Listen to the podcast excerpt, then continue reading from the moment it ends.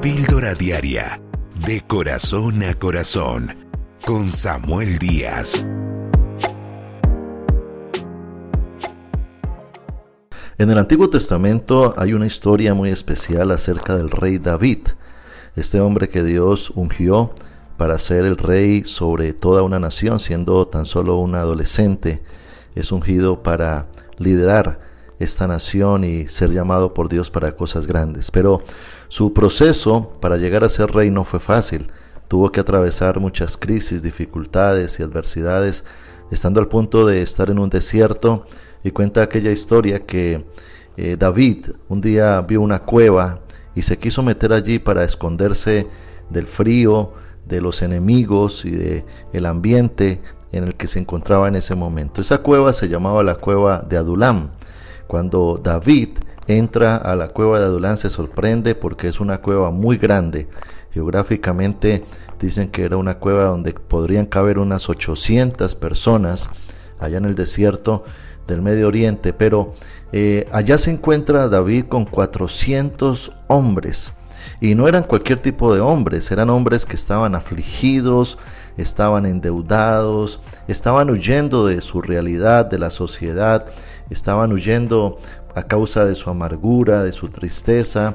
Seguramente allí habían personas que lo habían perdido todo, habían hombres que estaban muy endeudados y por huir de sus deudas se escondieron en esa cueva. Había otros en depresión, en tristeza. Bueno, esa cueva era una cueva que parecía más bien un manicomio o quizás un hospital. Pero dice la Biblia que David al entrar allí, la atmósfera cambió.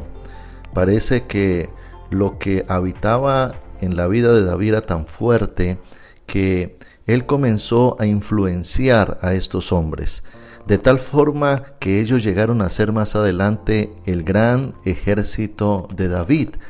La gran pregunta que surge es cómo David logró influenciarlos, sacarlos de su depresión, de su tristeza, de su abatimiento, de esa condición en la que ellos se encontraban. Pero tremendo cómo un hombre de Dios transforma un ambiente y puede transformar e influenciar vidas. Cuando yo veo a Jesús viniendo a la tierra, lo veo de la misma forma trayendo una influencia a nuestras vidas.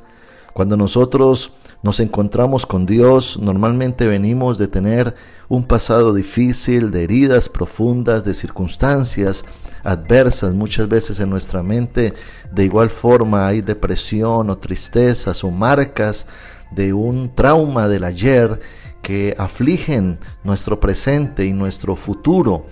Y allí es cuando al igual que David, ahora Jesucristo viene para transformar todo nuestro ser. De hecho, en el libro de Lucas, en el capítulo 4, versículo 18, Jesús dijo, el Espíritu del Señor está sobre mí, porque me ha ungido para llevar la buena noticia a los pobres. Me ha enviado a proclamar que los cautivos sean liberados, que los ciegos verán, que los oprimidos serán puestos en libertad ha llegado el tiempo del favor del Señor. Qué bonito es encontrarnos con un Dios que no nos recibe porque nosotros seamos buenos, sino que nos recibe porque Él en su amor y misericordia quiere trabajar en nuestro interior. Por eso la Biblia dice que Jesús no vino a salvar lo que se había perdido. Él no vino por los justos, sino por los pecadores. Él vino por los necesitados. Pero al igual que estos hombres se dejaron influenciar por David, tú y yo necesitamos dejarnos influenciar por Dios. Qué bueno cuando en nuestra necesidad hay un deseo de acercarnos a Dios con un corazón dispuesto. Qué bueno cuando hay un quebranto que nos lleva a la humillación de reconocer que necesitamos a Dios. Porque muchas veces en nuestro dolor, en nuestro sufrimiento, tenemos orgullo, prepotencia, y no permitimos a Dios obrar. Quiero decirte en este día que Dios quiere trabajar en tu interior. Dios quiere entrar como un cardiólogo a sanar tu corazón. Dios quiere hacerte un examen, unos rayos X para examinar tu interior, porque Él quiere sacar lo mejor de ti.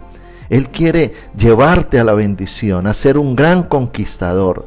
Por eso el apóstol Pablo dijo, dejando ciertamente lo que queda atrás, prosigo adelante. Hay algo adelante de ti, pero necesitamos al Rey de Reyes y al Señor de Señores en nuestro corazón.